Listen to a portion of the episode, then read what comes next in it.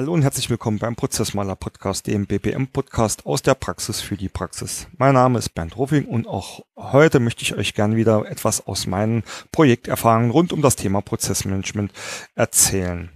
Ja, heute ein ganz spannendes Thema, denn ähm, der Titel der heutigen Folge ist Six Sigma. Und auch dazu habe ich mir, wie in den letzten Wochen ja schon öfters, einen Experten eingeladen, nämlich Professor Dr. Christian Köhler. Hallo Christian. Hallo Bernd, schön bei dir zu sein. Ja, danke, dass du dich dazu bereit erklärt hast. Ähm, ja, Six Sigma ist ja mittlerweile schon viel mehr als ein Trend. Also es äh, ist in aller Munde und ähm, wenn man sich wie ich da viel in Konzernen bewegt, dann wird, wird einem das Thema Six Sigma früher oder später immer irgendwie über den Weg laufen.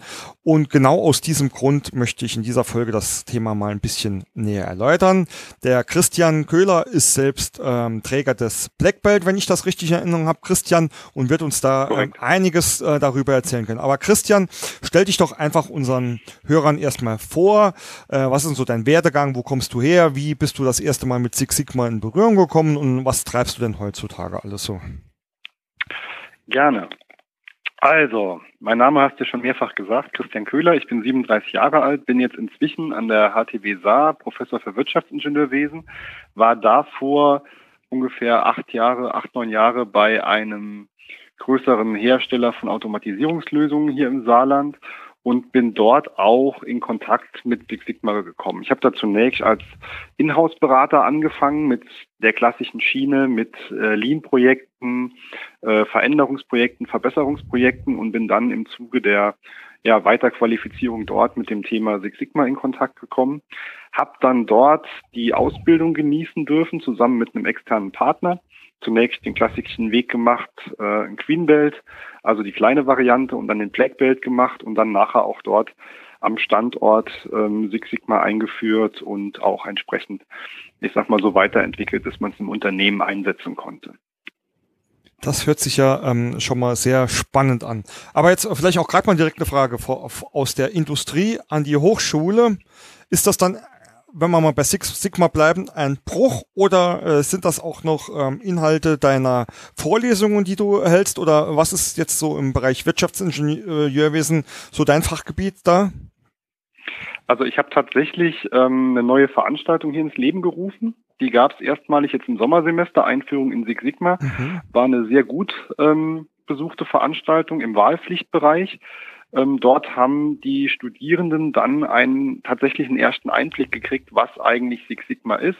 Und wir haben auch ähm, entsprechend versucht, da sehr ja, anhand von so einem Referenzprojekt ähm, die, die, diesen praktischen Ablauf mhm. von Six Sigma zu vermitteln. Und es mhm. war, glaube ich, ein Fach, was den Studierenden sehr, sehr großen Spaß gemacht hat. Also das Feedback aus der Gruppe war, war sehr gut. Und mir hat es auch sehr viel Spaß gemacht, weil das ähm, eine sehr aktive und lebhafte Lernatmosphäre war. Äh, es hört sich super an. Also ähm, werden wir bestimmt gleich auch noch drauf kommen. Also da ja Six Sigma auch, ähm, also so ein Belt kriegt man ja nicht, wenn man nur die Theorie kennt. Da braucht man ja auch ähm, tatsächlich die praktischen Nachweise, ja. Ähm, also ich habe ja auch Wirtschaftsingenieurwesen an der HTW studiert. Das ist jetzt schon ja ein paar Monate her, sag ich mal, ja. Und äh, damals war, also ich kann mich noch erinnern, dass, dass es ein kleines, ähm, frag mich nicht mehr, ob es ein Wahlvertiefungsfach war oder sonst was, aber Qualitätsmanagement gegeben das ich ja. auch besucht habe. Und damals im Rahmen unseres, ähm, unseres Fallstudiensemesters haben wir tatsächlich damals das Umweltmanagementsystem für die äh, HTW ähm, ja zumindest definiert. Ich glaube, äh, eingeführt war dann ein Semester später, aber das zeigt ja auch schon so irgendwie ähm, diese Entwicklung, ja, dass man damals sich ähm, ja mal mit den grundsätzlichen Qualitätssystemen ähm, beschäftigt und dann jetzt ähm, ähm, tatsächlicherweise dann auch schon äh, hingeht und ähm, sich mit solchen Sachen wie Six Sigma beschäftigt. Das zeigt ja auch schon irgendwo den Stellenwert oder die Entwicklung. Oder wie würdest du das einschätzen? Ja, richtig. Ich denke, es gibt so ein paar Grundlagen, die man im Unternehmen haben sollte. Das eine ist sicherlich, dass man irgendeine Art von funktionierendem Qualitätsmanagementsystem hat. Ähm, in Zeiten von integrierten Managementsystemen gehört da sicherlich auch ein, ein Umweltmanagement System oder auch ein entsprechendes Arbeitssicherheitssystem dazu.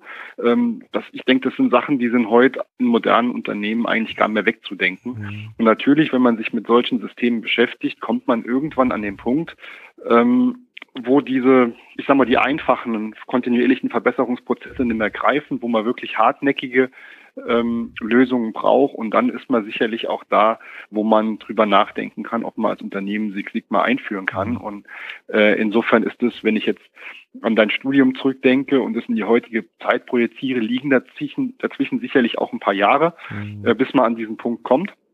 Weil zunächst muss man ja auch mal die sogenannten Low-Hanging Fruits abernten mhm. und mit denen Erfolge erzielen und dann kommt man irgendwie auch mit einem Zeitversatz da sicherlich rein. Ähm, wobei natürlich die Methode Six Sigma schon seit vielen, vielen Jahren mhm. existent ist. Ja. Es ist ein gutes Stichwort, weil ähm, wäre jetzt ja auch so das Thema gewesen, wo ich gesagt habe, Christian, er, erklärt doch einfach mal, äh, was ist denn überhaupt Six Sigma? Also jeder, der es vielleicht schon mal gehört hat, weiß, dass da auch ähm, viel ähm, der statistische Ansatz ähm, der Standardabweichung dahinter steckt. Aber erklärt doch vielleicht einfach mal so dieses Konzept, die Methode, ähm, das ganze Instrument des Six Sigma, was dahinter steckt. Gerne.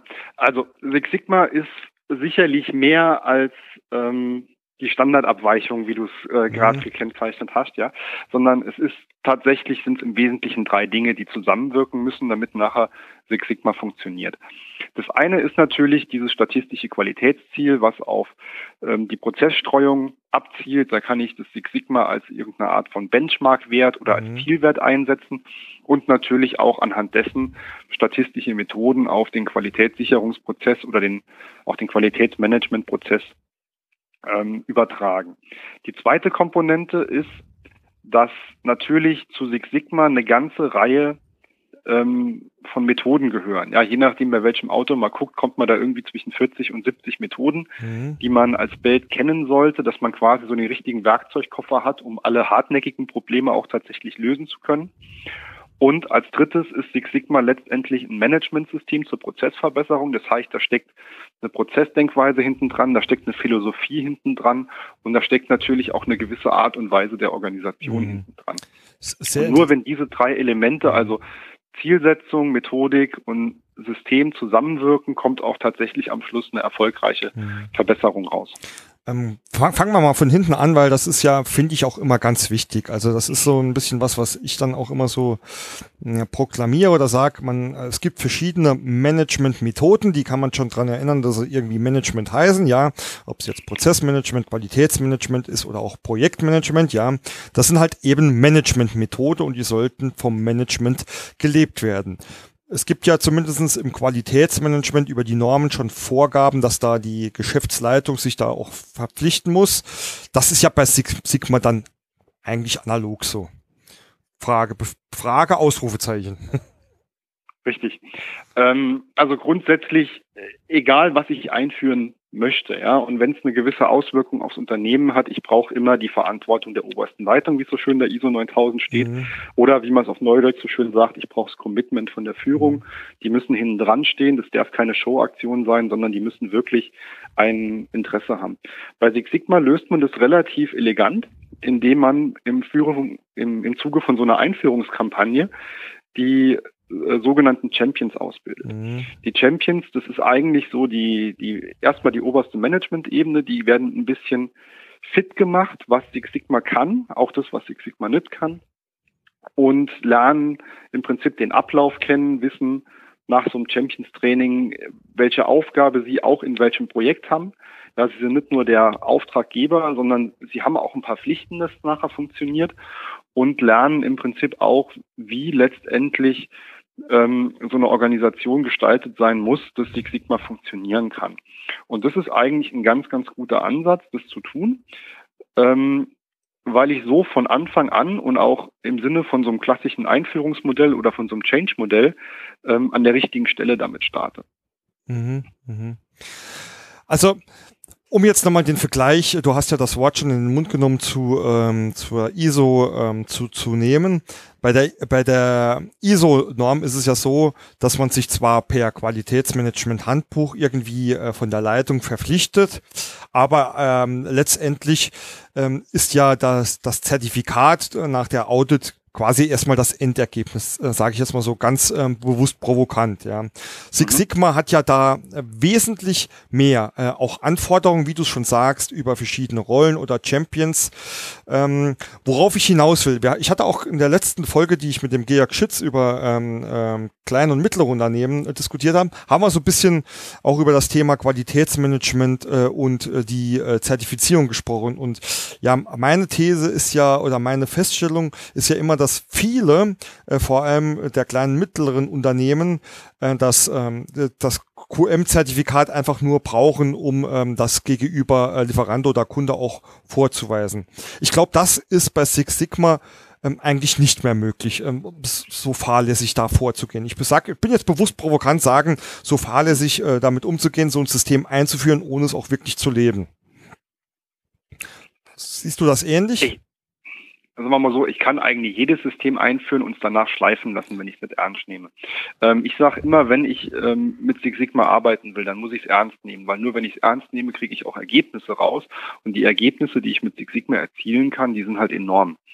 Ähm, einfaches Beispiel, wenn ich ein Black Belt ausbilden möchte, dann wird der ungefähr ein halbes Jahr in der Ausbildung sein. Mhm. Die Ausbildung je nach Anbieter ähm, liegt gut im fünfstelligen Bereich. Mhm. Ja, und der ist ich sag mal, 20 Schulungstage weg. Das heißt, das muss man sich mal überlegen. Mhm. Der fällt schon mal einen Monat nur wegen Schulung aus.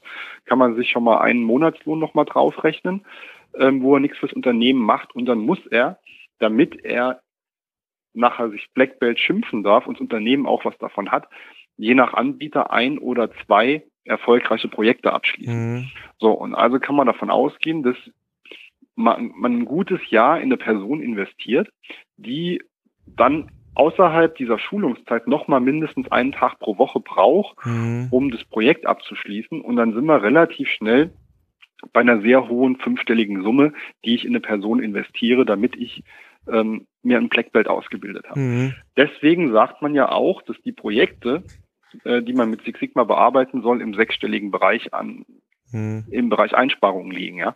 Und wenn ich das verstanden habe und es zielgerichtet einsetze, dann habe ich eigentlich als Unternehmen ein sehr hohes Interesse dran, das als dauerhaften hm. Prozess zu installieren. Hm. Jetzt muss man im Sinne von Prozess nochmal vorsichtig sein, weil ich kann natürlich, ich kann anfangen, jedes Problem als Six Sigma-Problem mhm. zu erachten.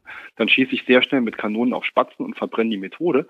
Aber wenn ich die zwei, drei, vielleicht vier dicken Probleme, die ich im Jahr habe, mit Six Sigma bearbeiten kann, dann bin ich gut. Mhm. Ja, also das ist nichts, was unbedingt Tages oder ich sag mal die, die Tagesbeschäftigung ist, ähm, aber ich muss an den richtigen Stellen die richtige Methodik ziehen und dann mache ich mit Six Sigma einen Riesenerfolg. Mhm. Und wenn ich das in meinem Unternehmen im Sinne der Eskalationsprozesse auch richtig verankert habe, dann ähm, wird es eigentlich ein, ja, ein funktionierendes mhm. System am Schluss. Mhm.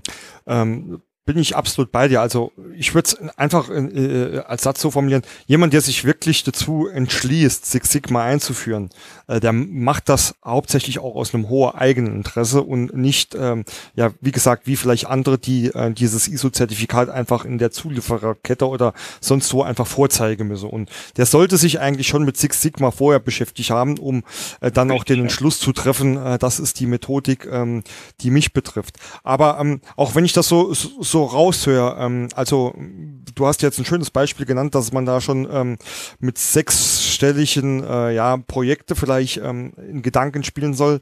Ist denn dann Six Sigma, kann man denn da sagen, es gibt so, so, eine, quasi, äh, so eine klassische Gruppe von Unternehmen oder Branchen, für die Six Sigma ähm, interessant ist und das sag jetzt mal vielleicht ganz salopp, dass es auch erst ab einer ähm, gewissen Mitarbeitergröße irgendwie Sinn macht. Gibt es da so irgendwelche Erfahrungswerte, die du hast?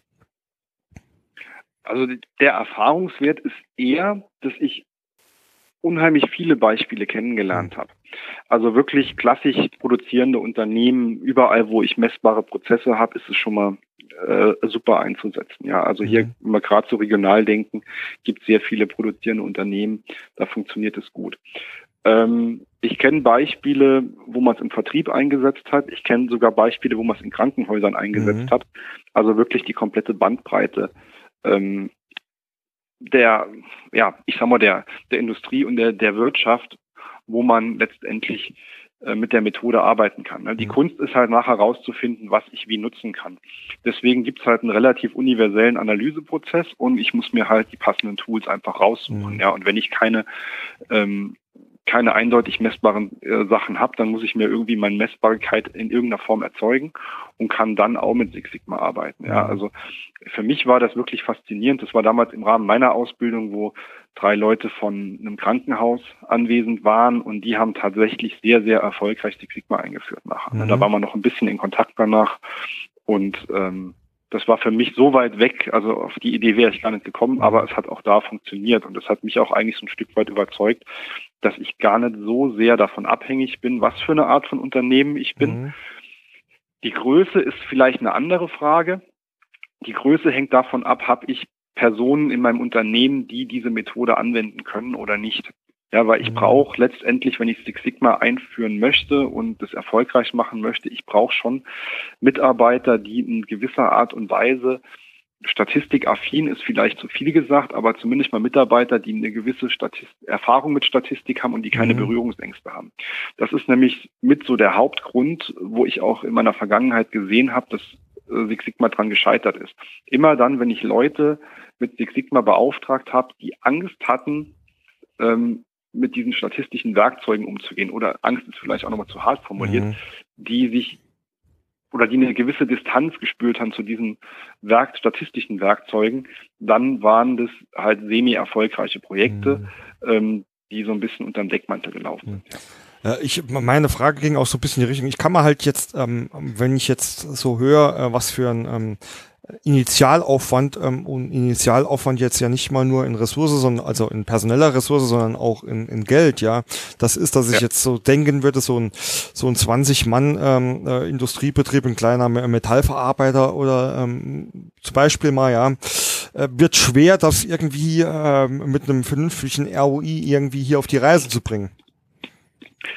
Ja, also ich denke, ähm, das hängt natürlich auch davon ab, wie meine sonstigen Zahlen sind. Ja, also wenn wir jetzt einen kleinen Metallverarbeiter haben, der, ich sag mal, Schrottkosten oder Ausschusskosten im Millionenbereich mhm. hat, dann kann sich das relativ schnell lohnen, dass er sagt, okay, ich investiere in so eine Person. Ja. Mhm. Auf der anderen Seite, wenn ich halt ein einmaliges Problem habe, ähm, und ich habe identifiziert, dass Six Sigma die richtige Methode dafür ist, mhm. kann ich mir sicherlich auch Hilfe von extern holen. Mhm. Ja, weil es gibt auch eine ganze Beraterbranche, die sich auf Six Sigma spezialisiert hat, mhm. die auch dann für ein oder zwei Projekte mal in Unternehmen kommen und da mhm. unterstützen können. Mhm. Also insofern, ich muss nicht immer selbst ähm, jemanden ausbilden, weil das ist, da gebe ich dir recht. Mhm. Also wenn ich eine kleine Firma bin, kann ich mir es wahrscheinlich gar nicht leisten, da jemanden fast ein Jahr freizustellen, um den auszubilden. Es sei denn, der wirtschaftliche Druck hinten dran ist entsprechend hoch. Mhm. Ähm, da kann ich mir aber immer noch anderweitig helfen. Mhm. Ja. Äh, wie, wie macht man das? Also ich bin jetzt hier der, der Geschäftsführer von diesem 20, äh, 20 Mann Unternehmen und ähm, ich, ich will was tun. Ich sag mal, ich will mich erstmal damit beschäftigen. Wie finde ich raus, äh, ob Six Sigma ähm, für mich das Richtige ist oder nicht? Also ich bin jetzt auch mal wieder ein bisschen provokant. Wenn ich mir jetzt natürlich ein Six Sigma Beratungsunternehmen hier äh, reinhole, die, die wollen höchstwahrscheinlich ja auch dauerhaft ihre Leistungen verkaufen. Ich weiß, es ist sehr provokant, aber gibt's da ja, irgendwie was, wo man sagt, okay, das ist so eine so ein vernünftiger Anlauf, wo man sagt, das äh, kann man ähm, zwecks Analyse etc. mal für sich einsetze oder ähm, sich da beraten lasse, ähm, recht neutral, ob sowas Sinn macht oder nicht? Also so eine neutrale Stelle wird mir jetzt spontan an der Stelle gar nicht einfallen. Ähm, was, was ich raten würde, wenn jemand so einen Erstkontakt sucht, dass er sich bei irgendeinem freien Anbieter ähm, so ein Champions Training mhm. bucht. Ja, dauert ein oder zwei Tage und er hat danach ein sehr gutes Gefühl, ob mhm. diese Methode passt oder nicht. Ja. Ähm, und wenn ich das so von dem Zeitaufwand kalkulieren würde, in dem Moment, wo ich mich da irgendwie anfange, mit einem Buch mal einzulesen, ein bisschen auszuprobieren, Fehler machen, dann würde ich sehr schnell mehr als mhm. zwei Tage investieren. Ja, also wäre vermutlich mhm. die Teilnahme an so einem Champions Training ein sehr, sehr guter Einstieg, um ein Gefühl zu kriegen. Mhm.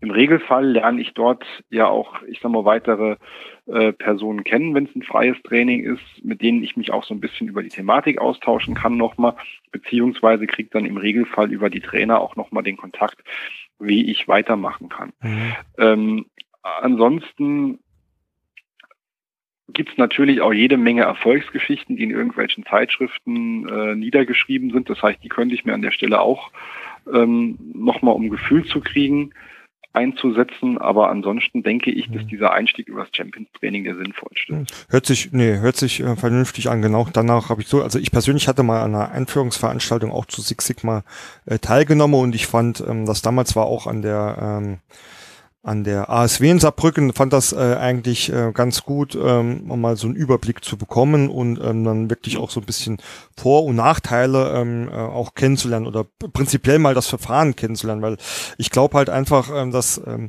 das Thema Six Sigma auch in aller Munde ist, ähm, aber äh, die wenigsten dann tatsächlich auch wissen, was da alles dahinter steckt. Ja, ähm, was vielleicht auch eine gute Überleitung ist, ähm, weil wir hatte jetzt ja schon ähm, gesagt Six Sigma, dann gibt es verschiedene Qualitätsmanagement Management-Normen. Es gibt ja das, sage ich mal, sehr allgemeine Geschäftsprozessmanagement. Wie würdest du mhm. denn das alles so ähm, einordnen oder äh, wo siehst du da die, die Ähnlichkeiten, Verbindungen? Ähm, kann man, ähm, muss man sich dafür etwas entscheiden oder können da ähm, verschiedene Methoden auch äh, nebeneinander existieren? Wie würdest du ähm, Six Sigma so im Gesamtbild sehen? Ja gut, ich denke mal, viele Methoden, die in der Toolbox von äh, Six Sigma drin sind, das sind allgemein bekannte Methoden, die auch an vielen Stellen schon eingesetzt werden. Ja, ähm, Das Entscheidende ist, wenn ich Six Sigma einsetzen will, ich muss wissen, für was.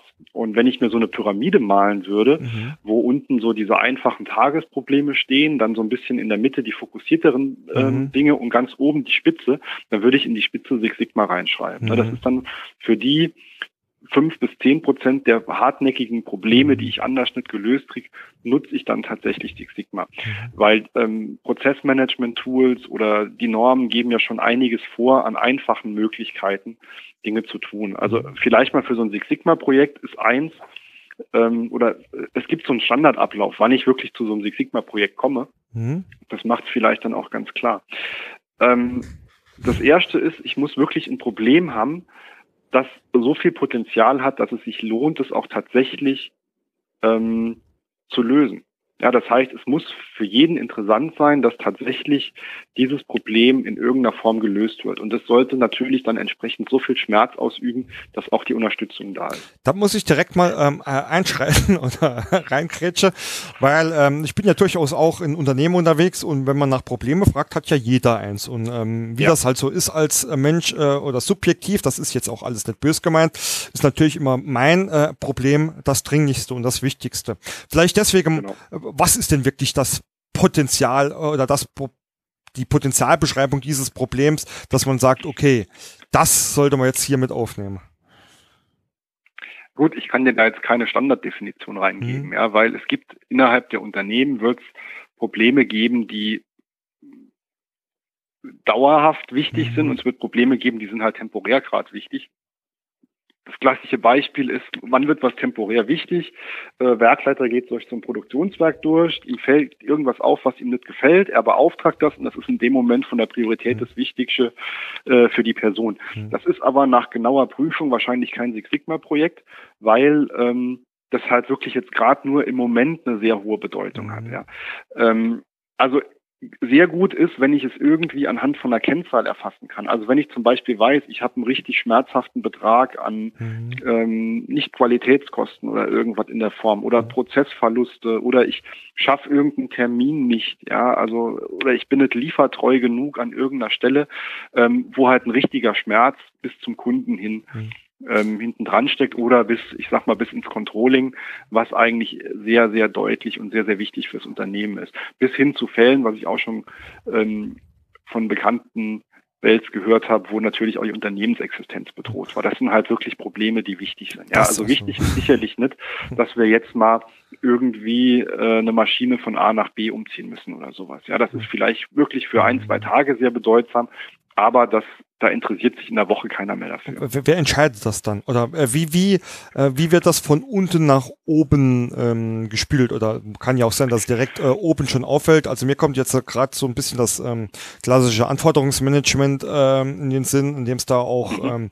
ähm, ein, ja, einen definierten Workflow gibt, wie hier so einzelne Anforderungen oder ähm, wie man es auch nennen will, ähm, dann in so einen Bewertungskreis kommen und dann ähm, bewertet werden. Gibt es sowas dann auch hier? Gibt es so, so eine Definition oder so ein Workflow oder definieren das die Unternehmen dann auch für sich selbst?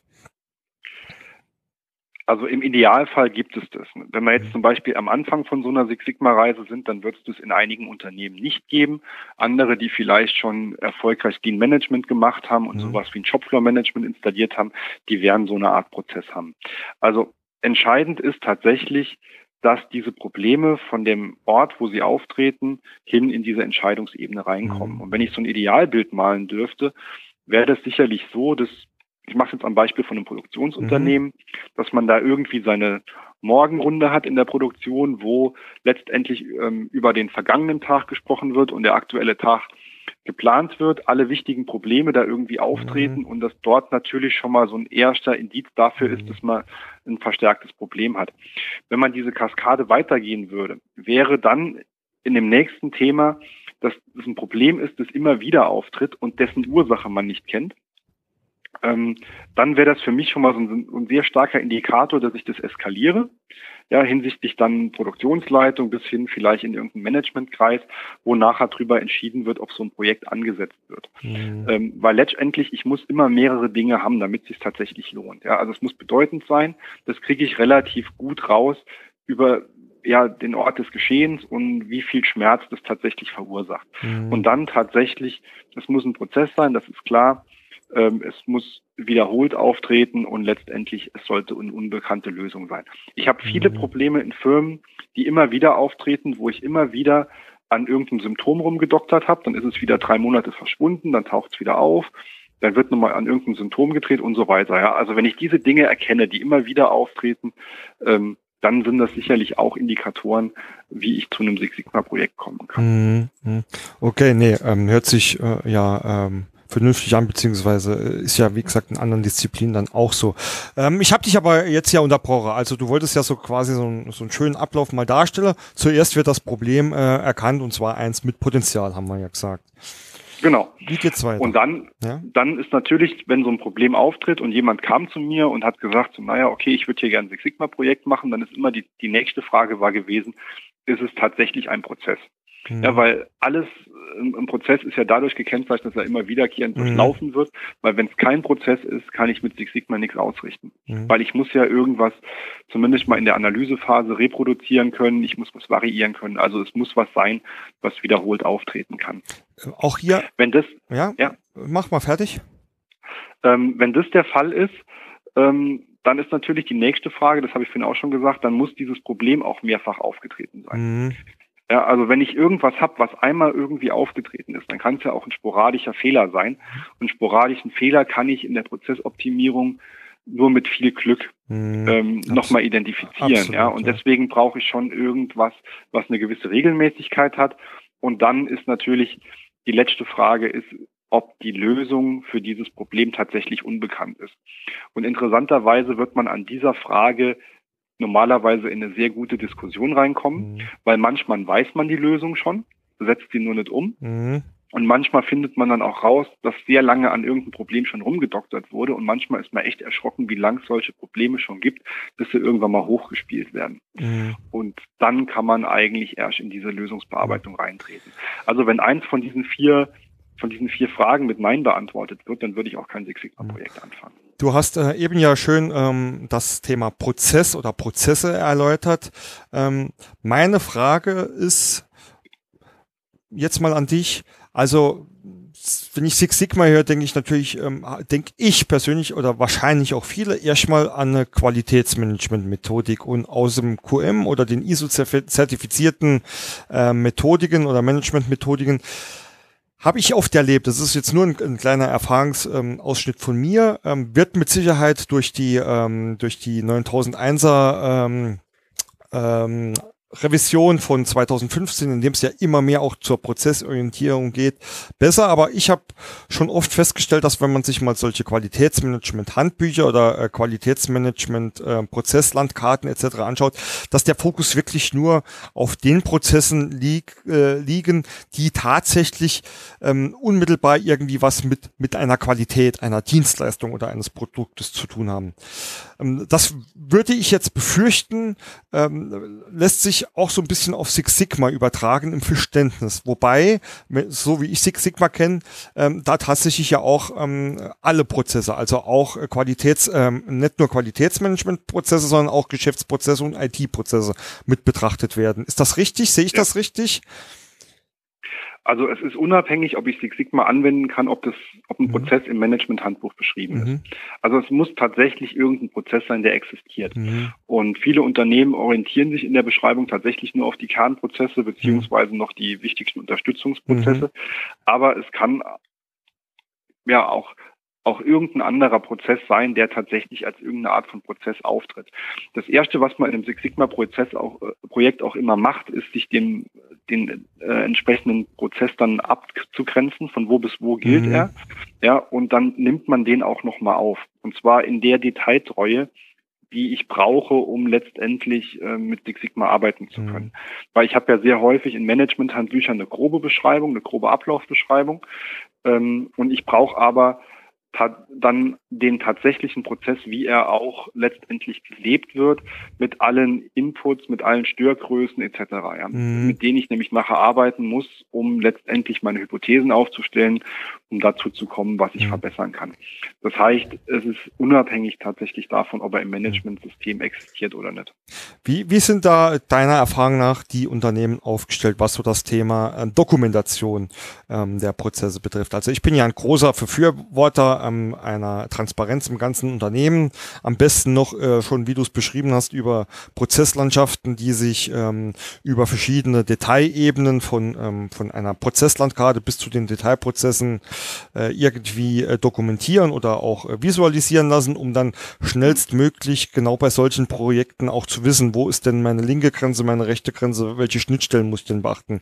Sind da ähm, die Unternehmen ähm, deines, äh, deiner Erfahrung nach schon so weit oder ist das so, wie ich es halt meistens mitkriege, es ist ein neues Projekt, da fange ich erstmal an zu gucken, was passiert denn da wirklich und was muss ich denn ändern? Gut, es ist jetzt schwierig, da eine, eine, pauschale Antwort mhm. drauf zu geben. Ich denke, das hängt sehr stark davon ab, welche Komplexität in einem Unternehmen vorherrscht. Ähm, wenn ich ein Unternehmen habe, das einen sehr einfachen Prozess hat, den ich sehr gut beschreiben kann, der mit hoher Wahrscheinlichkeit exakt so immer wieder vorkommen wird, dann kann ich das mit einer sehr guten ähm, ja, mit einem sehr guten Detailgrad auch beschreiben.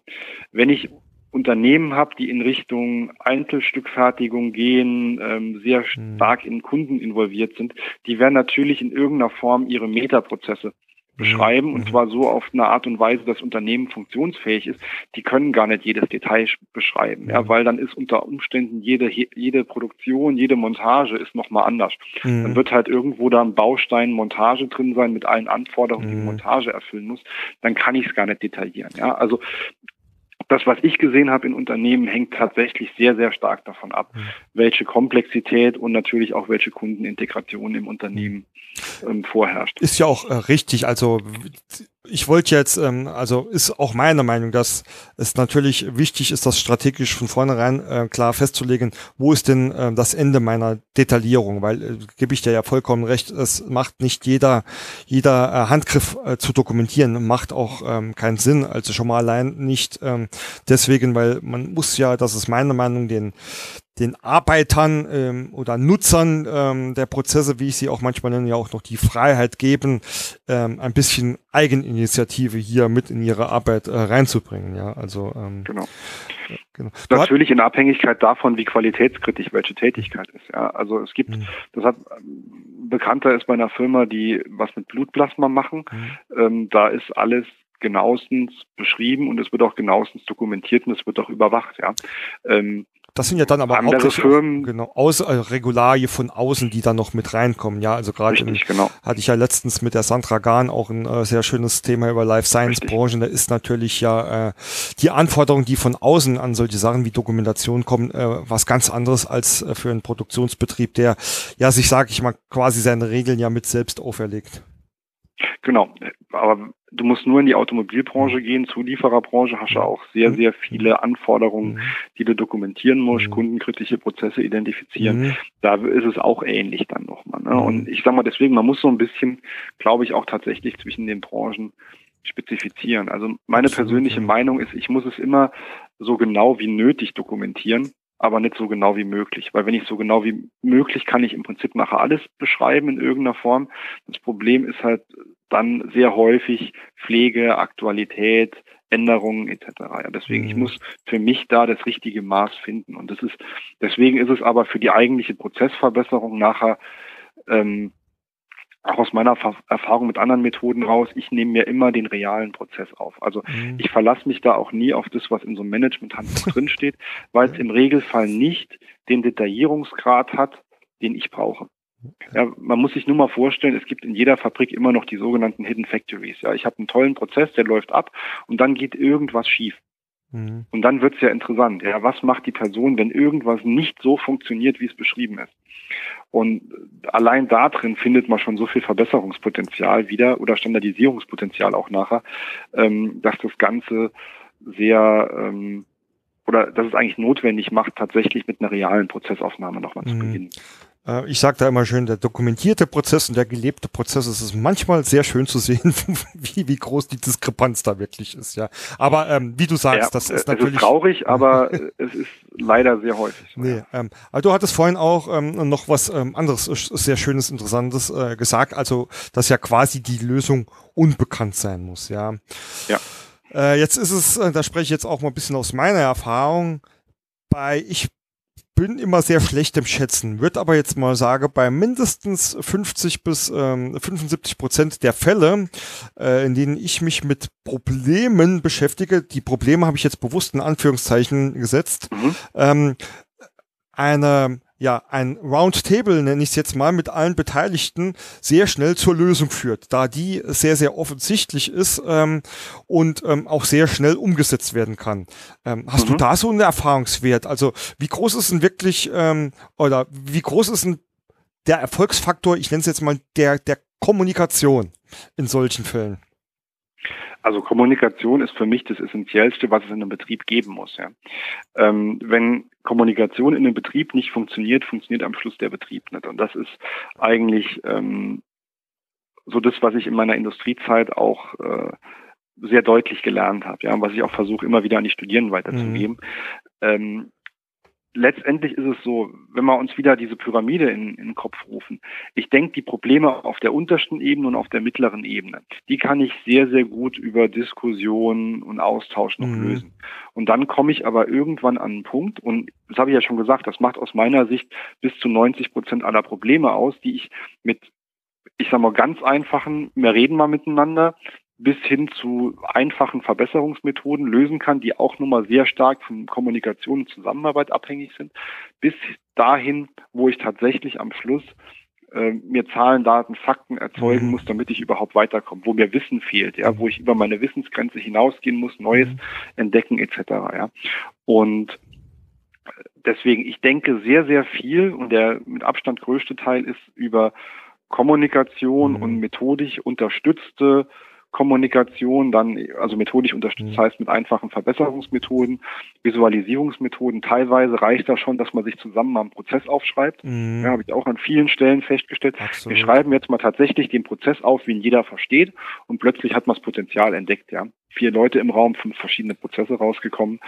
Ähm, das gibt's auch. Ja, ähm, unklare Ziele ist auch sowas, ist so ein Standardthema. Ja, jeder verfolgt da irgendwie ein Ziel, aber nicht unbedingt das Gleiche, kommt am Schluss auch nicht das richtige Prozessergebnis raus. Mhm. Ähm, das heißt, solche Dinge tauchen natürlich wirklich zuhauf auf und dann am Schluss brauche ich tatsächlich noch irgendwas, um den, den, ja, die letzten fünf bis zehn Prozent dann noch zu holen.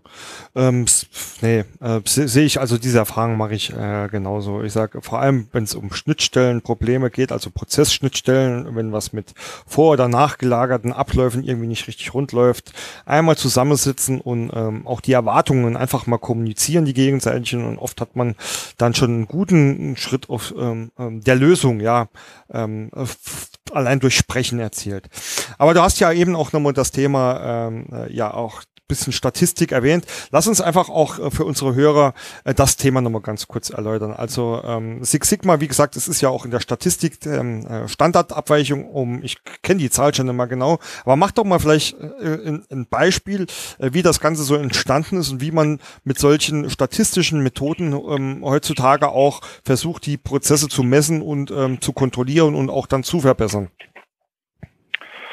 Ähm, ja, das geht eigentlich schon relativ ähm, einfach los. Ja. Ich sag mal, das, das Einfachste, was ich haben muss, damit ich letztendlich Statistik anwenden kann, ich brauche irgendeine Messreihe. Ja, das heißt, ich muss zumindest mal ein paar Daten haben mhm. über meine aktuelle Prozessperformance.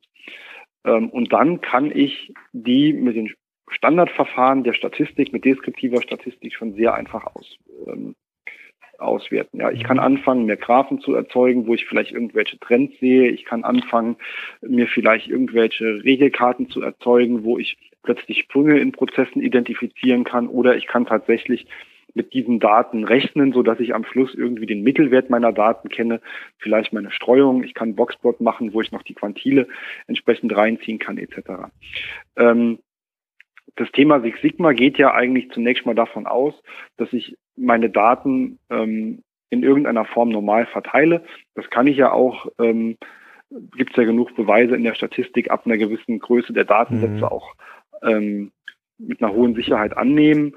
Und dann kommt natürlich das ganze Thema Mittelwert und Streuung ins Spiel. Und ich sag mal, wenn man irgendwann mal verstanden hat, dass alles in, in unserer Umwelt streut und alles auch mhm. irgendeine Form der Streuung hat, dann bin ich sehr, sehr ähm, gut mit Six Sigma aufgestellt. Ja, also mhm. dann kann ich mir unterschiedliche Niveaus ausrechnen, die letztendlich auch sagen, wie viele Fehler am Schluss noch auftreten. Also mhm. zum Beispiel, wenn ich so einen Six Sigma Prozess habe, dann habe ich 3,4 Fehler pro einer Million Möglichkeiten. Mhm. Ja, das heißt, es wäre ein, ein Gutwert von 99,9999660. Mhm. Das war die ähm, Zahl, die ich nicht mehr wusste. Genau.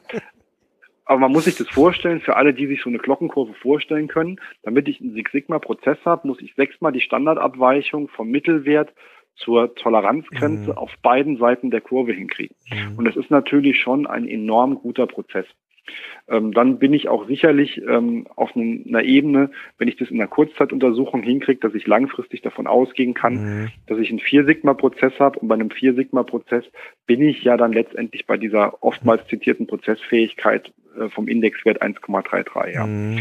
Ähm, das heißt, ich brauche kurzfristig Six-Sigma-Niveau, damit ich langfristig diese 1,33 erreiche. Das ist auch was, was man im Rahmen der Six Sigma Ausbildung sich immer wieder klar machen muss, dass wenn ich eine Kurzzeitanalyse 1,33 habe, dass mir das wahrscheinlich gar nicht viel bringt. Ja, dann habe ich mhm. immer noch am Schluss ein riesen Fehlerniveau. Mhm. Um ein Gefühl zu geben, was eigentlich dieses Six Sigma Niveau bedeutet. Wir stellen uns mal vor, wir hätten ein VW Polo.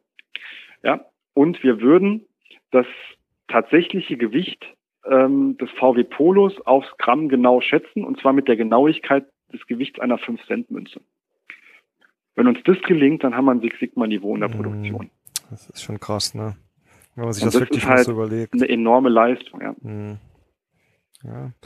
Ähm, ja, aber wie es, also prinzipiell glaube ich ja, man sollte immer versuchen, keine Fehler zu machen, ja, aber ich glaube, jeder, der ähm, da schon mal ähm, in der Produktion tätig war oder so ein bisschen Erfahrung hat, weiß einfach, dass das äh, einfach nicht realistisch ist, sowas zu erreichen, ja. Also äh, es, mag andere Bereiche geben, wo es vielleicht eher einfacher möglich ist, ja, aber ähm, deswegen aber so dieser Vergleich fand ich jetzt echt ganz schön, um da mal zu sehen, ähm, was da wirklich dahinter steckt. Und auch das zu erreichen, ist, glaube ich, schon eine unheimlich tolle Leistung, ja. Ja klar. Also es, äh, ich habe viele Prozesse kennengelernt, die haben das Niveau. Ja, also mhm. wir haben ähm, im Regelfall um jetzt mal maschinenlastige Fertigungsprozesse oder sowas, äh, wenn ich eine gute Maschine gekauft habe und eine gute Planung gemacht habe, gutes Werkzeug, dann erreiche ich für viele Dinge durchaus dieses Niveau, ähm, wo man wirklich auch stolz drauf sein kann. Und es gibt halt immer wieder Bereiche, wo ich halt meilenweit davon weg bin. Mhm. Und die muss ich halt rausfinden ähm, und die nochmal abarbeiten. Aber das geht im Regelfall auch. Ne? Mhm. Eine sehr spannende Sache, was in dem Kontext auch nicht unerwähnt bleiben sollte, ist, wie messe ich überhaupt? Mhm. Eine sehr entscheidende Sache in jedem Six Sigma Projekt ist mein Messsystem. Und ich habe gesehen, dass viele Six Sigma Projekte beendet waren, nachdem man das Messsystem optimiert hat. kann man sich relativ einfach vorstellen. Ich messe ja nie den realen Prozess, sondern ich messe ja immer den Prozess plus das, plus das was ich als Messfehler habe. Und wenn ich den Messfehler minimieren kann, dann wird automatisch mein Prozess besser. Mhm. Und deswegen ist sehr, sehr häufig, dass es so ist, nachdem ich mir richtig Gedanken über mein Messsystem gemacht habe, mein Messsystem optimiert habe, vielleicht ausgetauscht habe, meine Messart oder meine Messmethode geändert habe, dann ähm, habe ich sehr häufig auch schon tatsächlich eine Prozessverbesserung mhm. dargestellt. Mhm. Ja, also bin ich absolut ähm, bei dir. Äh, vielleicht jetzt mal schnell nochmal weg von, äh, von der Mathematik und der Statistik, wobei ich es eigentlich, äh, um zurückzukommen auf mein Studium, auch immer gern gemacht habe. Ähm, ähm, aber ähm, ich möchte mal ganz kurz auf das Thema äh, des Werkzeugkastens zurückkommen, also den Methoden. Ja. Du hast ja ähm, schon erläutert, ist mir letztens ähm, auch wieder, ähm, also kann ich deswegen bestätigen, weil ich in einem Projekt, äh, in dem ich letztens tätig war, auch mit einem ähm, Queenbelt zusammengearbeitet habe und es ging so ein wenig um das Thema äh, Prozessaufnahmen, Prozessworkshops ähm, etc. Und wir haben uns da vorher abgestimmt. Und er hat dann halt seine Methoden äh, vorgeschlagen, die er auch aus seinem äh, Six Sigma Baukasten hatte. Und ähm, waren dann natürlich auch genau die gleichen Methoden, die ich immer anwende. Ähm, wie hat sich denn dieser Methodenbaukasten ähm, entwickelt oder wie hat man denn den zusammengesessen? Hat man da einfach alles genommen, was man jemals äh, irgendwie angewandt hat oder äh, weißt du das, wie, wie sich dieser Baukasten entwickelt hat? Also wie der sich historisch entwickelt hat, das kann ich dir leider nicht mhm. beantworten. Das weiß ich nicht. Ich, ähm, was ich weiß, ist, dass man, als man angefangen hat, Six Sigma zu entwickeln, sich überlegt hat, wie ich möglichst sicher und sich und sehr valide auch Aussagen mhm. treffen kann. Ja, und daraus ähm, ist ja auch dieser dieser äh, sogenannte DMIC-Prozess, also dieser mhm. Prozessablauf äh, entstanden mit äh, Definitionsphase, Messphase, Analysephase, Verbesserungsphase und Kontrolle der Nachhaltigkeit. Mhm.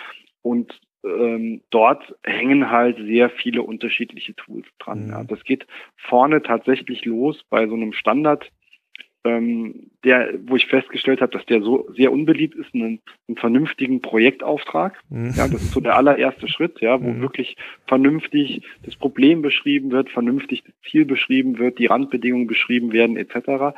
Ähm, über ähm, sehr grobe Prozessabbildungsinstrumente wie zum Beispiel den SciPoc, ja, wo ich mhm. gerade mal meinen Kernprozess aufschreibe mit allen Inputs, Outputs, den Lieferanten und den Kunden hinten dran und dann tatsächlich bis in irgendwelche Prozessmaps rein und so weiter. Und je nachdem, was da noch benötigt wird, gibt's halt noch das eine oder andere Instrument, was man da einfach reingenommen hat, was gut passt oder nicht. Ja, also Kano-Modell, Voice of Customer mhm. etc. bis hin dann über die einzelnen Phasen. Ich habe ja gesagt, ähm, sehr detailliertes Prozessmapping, Datenerhebungspläne, mhm. Messsystemanalysen, Fehlermöglichkeitseinbuchsanalyse, Checklisten, mhm. alles Mögliche. Ja, und je komplexer es wird, desto komplexer auch die Methoden. Ja, bis hin dazu, dass ich in der Analysephase statistische Versuchsplanung mache mit allen ähm, denkbaren Komplikationen etc. Also äh, Cypok, ähm, auch eingedeutscht als Sleepok bekannt, da gibt's sogar eine genau. äh, separate oder eigene ähm, Podcast-Folge, weil das auch eins meiner Lieblingswerkzeuge ähm, ist, um Prozesse aufzunehmen. Und es gibt, glaube ich, auch einen Blogbeitrag und, glaube ich, sogar ein, ein kleines ähm, Video, in dem ich das mal erläutere. Aber ähm, die Frage ist eher die, wie du es ja sagst, es gibt eine ganze Latte voll Werkzeugen. Sollte man denn die wirklich alle beherrschen und äh, im Unternehmen auch irgendwie zur Verfügung stellen? Oder würdest du sagen, naja, äh, man sollte sich vielleicht dann doch besser die raussuchen, ähm, die äh, vernünftig sind und lieber einen kleinen Werkzeugkoffer ähm, haben, dass man da nicht äh, vielleicht zu durcheinander kommt? Ich habe oft das Gefühl, wenn man zu viel ja, Auswahl hat, dass das dann auch nicht immer sehr vorteilhaft ist. Wie siehst du das? Also ich denke, ein Kern dieser Black Belt Ausbildung mhm. ist, diese Tools kennenzulernen. Mhm. Und zwar mit den Einsatzmöglichkeiten und mit den Grenzen. Und mhm. insofern ist es, glaube ich, wichtig, dass man als Black Belt diese Tools kennt. Und die Verantwortung des Black Belts ist es genau wie die des mhm. Handwerkers, für die richtige, fürs richtige Problem das richtige Werkzeug rauszunehmen. Mhm. Und ähm, es gibt Tools, die habe ich vielleicht einmal angewendet ja, und es gibt Tools, die habe ich sehr, sehr regelmäßig angewendet. Also es gibt so ein paar Dinge, die sind bei mir in jedem Projekt vorgekommen. Klar, das ist der Projektsteckbrief, das ist der SIPOC gewesen, das ist sicherlich auch die ähm, C&E-Matrix, also ähm, Ursachen- und Effektmatrix. Mhm. Ishikawa habe ich sehr häufig angewendet. Messsystemanalyse gibt's bei mir immer. Mhm. Ja, weil das ist für mich mit das zentralste Tool. Und dann hängt es natürlich hinten dran ab, was ich brauche. Ja. Manchmal brauche ich grafische ähm, Tools, manchmal brauche ich Hypothesentests, manchmal brauche ich die aber auch nicht. Ja, dafür brauche ich ein Design of Experiments. Mhm. Und in anderen Fällen ähm, brauche ich halt irgendwie kreative Problemlösungsmethoden, um zur Lösung zu kommen, mhm. weil es dann irgendwann auf dem Tisch liegt. Das hängt sehr, sehr stark vom mhm. Problem und auch vom Projektverlauf ab. Mhm. Nee, ähm, das glaube ich dir, also das kenne ich auch. Also ich persönlich ähm, habe, wie gesagt, ähm, so ein paar Lieblingstools entwickelt, aber ich glaube, das wird jedem äh, Six Sigma Anwender oder Black Belt oder was auch immer genauso gehen, dass man dann schnell oder mit der Zeit, mit der Erfahrung rausfindet, was liegt denn, was funktioniert denn in welchem Umfeld ähm, und ähm, wenn jetzt heute eine Lösung äh, oder ein Werkzeug äh, A funktioniert, äh, heißt das nicht zwangsläufig, dass es beim nächsten Mal auch noch funktioniert oder dass ähm, ein Werkzeug genau. B oder C genauso gut funktioniert funktioniert hätten. Ähm, und das finde ich halt auch den, ja, ähm, auch charmant und als Vorteil, wenn man äh, da so ein bisschen größeren Baukasten oder Werkzeugkasten hat, an dem man sich ähm, austoben kann. Christian, jetzt ja. ähm, lass uns mal ein kleines Spiel spielen. Und zwar bist du jetzt ähm, ein absoluter Vertreter für Six Sigma und müsstest äh, unseren Hörern ähm, drei, vier, fünf wesentliche Vorteile nennen, warum sie Six Sigma einführen sollten. Was wäre das? Also der größte Vorteil ist sicherlich, dass ich die Probleme gelöst kriege, an denen ich mir immer die Zähne ausbeiße. Mit einfachen ähm, Tools. Das zweite ist, ich kriege dadurch, dass ich mich mit diesen hartnäckigen Problemen befasse, gewinne ich an Wissen über meine Prozesse, über meine Anlagen, über mein Unternehmen. Und das dritte ist, ich kann natürlich mit Six Sigma, wenn ich die hartnäckigen Probleme abstelle, eine riesige Summe an, ähm, an Geld einsparen. Mhm. Und ähm, dann dementsprechend ähm, dort auch, ja, ich sag mal, wirtschaftlichen Gewinn erzielen. Mhm. Summe an Geld einsparen ist ein Argument, das meistens für sehr große Begeisterung sorgt. Ähm, deswegen, äh, nee, aber muss man halt auch so klipp und klar sagen, finde ich super. So, jetzt ist aber, die, die, du weißt ja, wie die Zeiten sich schnell wandeln. Jetzt bist du ähm, nicht mehr der, der das äh, proklamiert, sondern du bist der absolute Gegner von äh, Six Sigma, äh, was jetzt natürlich ein bisschen Spaß ist, aber ähm, lass uns doch auch einfach mal ähm, aus deiner Erfahrung ähm, Nachteile ähm, von Six Sigma ähm, oder vielleicht ist Nachteil auch ein bisschen, ein bisschen übertrieben oder was sind denn die Faktoren, wo man aufpassen muss, wenn man äh, sich mit Six Sigma beschäftigt oder Six Sigma auch einführen will oder schon eingeführt hat? Was würdest du da vielleicht so als drei, vier Faktoren nennen, äh, die ähm, gefährlich sein können? Also was man sich bewusst sein muss, ist, dass ich mit Six Sigma kein Problem über Nacht löse. Mhm. Ja, also ich darf jetzt nicht als einführende Person der Meinung verfallen, dass ich jetzt heute ein Six Sigma Projekt starte und am Ende der Woche ein Ergebnis habe. Das geht vielleicht in Ausnahmefällen, das wird aber nicht der Regelfall sein. Ich muss mir auch bewusst sein, dass ich Leute dafür freistellen muss. Mhm. Auch so ein Six Sigma Projekt als Nebenbei-Tätigkeit zu machen, ähm, wird sehr, sehr schwierig sein. Das verlängert nur die Prozesslaufzeit und äh, am Ende des Tages auch das Ergebnis. Und Natürlich gibt es auch immer wieder Leute, die sagen, okay, das ist statistischer Humbug und ich glaube nur der Statistik, die ich selbst gefälscht habe. Mhm. Ähm, da geht es natürlich auch darum, die Leute zu, ja, ähm, zu überzeugen, dass man damit halt viele Dinge objektiviert, mhm. die man anders nicht rauskriegen könnte. Mhm. Und klar, es gibt ähm, es gibt natürlich auch immer sehr viele Verständnisprobleme, weil die, die Thematik von Six Sigma sehr komplex ist und auch viele Menschen dann in ihren Six Sigma-Sprech verfallen und ähm, andere Menschen auch verlieren. Deswegen ist es halt auch immer wieder wichtig, die Leute abzuholen und mhm. die Leute, die eine Six Sigma-Ausbildung gemacht haben, die sollten auch die Dinge, die sie anwenden, sehr gut erklären können. Ja, das gehört im Prinzip auch dazu. Mhm. Bis hin dazu, dass man das auf unterschiedlichen Ebenen macht. Mhm. Ja, wenn ich mir vorstelle, ich mache ein Projekt, da sind ähm, An- und Ungelernte vielleicht sogar drin, weil sie eben genau an dieser Anlage arbeiten. Denen muss ich auch erklären, was um sie rum passiert in einer Art und Weise, so dass die es verstehen, genauso wie ich dem Vorstandsvorsitzenden erklären muss, warum wir das äh, so und so aus welchen Gründen und mit welchen mhm. erwarteten und tatsächlich eingetretenen Ergebnissen machen müssen. Nee, super. Du hast jetzt quasi, ähm, beziehungsweise der letzte Punkt in äh, einer Folge ist äh, immer, geht's immer so um Tipps und Tricks. Also du hast ja gerade eben schon einiges ähm, ähm, an Vorsichtsmaßnahmen oder Tipps gegeben. Wir haben auch schon ganz viel gehört. Deswegen jetzt vielleicht mal ein ganz konkretes Beispiel. Ich habe jetzt in meinem, ich bin ja immer noch der 20, ähm, der Geschäftsführer der 20 Mann ähm, mit Metallbauerbetrieb ähm, mhm. und habe äh, da wirklich mit meiner Produktion äh, einen sehr, sehr großen Fehlerausschuss. Das heißt, ich habe jetzt wirklich ein Six Sigma Projekt da aufgestellt. Was sind deine drei Tipps an mich aus deiner Erfahrung, die ich unbedingt berücksichtigen soll, wenn ich jetzt das äh, Projekt ähm, effektiv angehe? Also das Wichtigste ist, dass du dir natürlich jemanden raussuchst, dem du vertraust, dass dieses Problem auch durch ihn gelöst werden kann. Mhm. Ähm, das Zweite ist, du solltest als Geschäftsführer da auch ein Interesse haben. Ich gehe jetzt einfach mal davon aus, du bist der Champion. Das heißt, du solltest mhm. diese Champion-Rolle wirklich aktiv leben. Mhm. Bedeutet, du solltest mit dem Projektleiter regelmäßige Projekttreffen vereinbaren. Du solltest dich über Meilensteine informieren lassen. Mhm. Und du solltest natürlich auch als Befürworter dieses Projektes im Unternehmen auftreten. Mhm. Ähm, das sind eigentlich die wichtigsten Dinge, die du letztendlich tun musst. Und mhm. vor allem, wenn das Projekt erfolgreich war, du solltest es auch tatsächlich in irgendeiner Form würdigen am Ende. Mhm. Ähm, das war eine super Zusammenfassung, weil das ist nämlich genau das, was äh, für mich jetzt auch aus dieser Folge wieder rübergekommen ist, dass Six Sigma halt weitaus mehr ist als dieses, äh, wie man es oft halt, äh, habe ich ja schon mal angesprochen, so wahrnimmt, ähm, als eine Qualitätsmanagement-Methode, ja, weil deine drei Punkte sagen ja auch ähm, irgendwie äh, Kommunikation, Transparenz, ja, da muss ein gutes Stück äh, Projektmanagement äh, mit rein äh, drin sein, ja, also gute Planung, aber auch ein gutes äh, Maß an Change Management, ja, Leute mitnehmen oder auch würdigen etc., ja, und deswegen äh, finde ich ähm, ähm, das ähm, sehr interessant. Und vorab schon mal sehr, sehr vielen Dank für die Folge, äh, Christian Christian. Ähm, ganz zum Schluss immer, wenn jetzt ein Hörer festgestellt hat, wow, ich möchte gern da mehr drüber wissen oder der Christian Köhler, der ist ja ähm, super Ansprechpartner für das. Wie kann man dich denn ähm, erreichen, wenn man nicht unbedingt sich in deine Vorlesung nochmal setzen möchte?